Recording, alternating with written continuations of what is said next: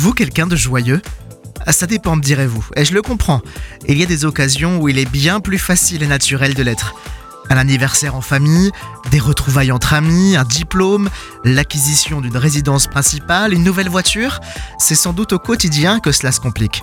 Jour de grève ou dans le froid, vous attendez que le bus arrive enfin, pour qu'en finalité, vous arriviez en retard au travail, alors même que précisément aujourd'hui, votre agenda était plein.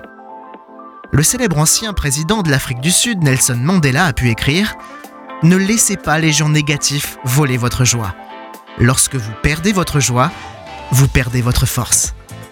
Quel électrochoc Comme bien souvent, la position que j'adopte vient d'un choix délibéré qui m'appartient à moi et à personne d'autre.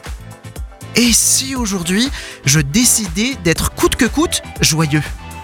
La joie aussi est contagieuse et peut transformer l'atmosphère environnante.